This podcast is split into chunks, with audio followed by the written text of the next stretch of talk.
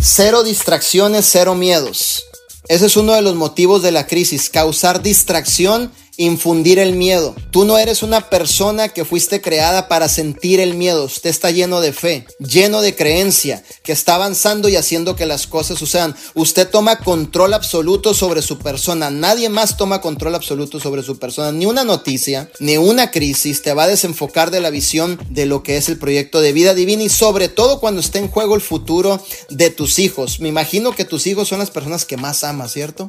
A tu esposa, a tu esposo, ¿cierto? Piensa en estos momentos tres personas que tú amas con todo el corazón y que tú estuvieras dispuesto a dar la vida por ellos. ¿Cuáles son esas tres personas? Que tú estarías dispuesto inclusive dar la vida por ellos. Tu esposa, tus hijos. Ahora piensa si esas tres personas o cuatro, no sé en cuántas pensaste, tienen la vida que tú deseas que ellos tengan. Mi pregunta es qué estás dispuesto a hacer en estos tiempos para darles una mejor vida, para crear un legado, para ser ejemplo, para asegurarles un futuro. Esas tres personas que amas, cuatro personas que amas, cinco. ¿Qué estás dispuesto tú a hacer? ¿Estás dispuesto a hacer todo? ¿Entregar todo? ¿En arriesgar todo? Te voy a decir algo. Delfina es una mamá soltera, no tiene esposo, ¿eh? No tiene un hombre que, que llega, que, que, que le dé un cheque cada semana, que le diga, aquí ah, pues aquí está mi amor, sus 600 dólares a la semana, sus mil dólares para que tengas algo ahí asegurado. No, señor, es una mamá soltera con tres hijas. Brenda, Paola y Ruth. Y como una mujer del campo, hoy es una empresaria de influencia de valor, libre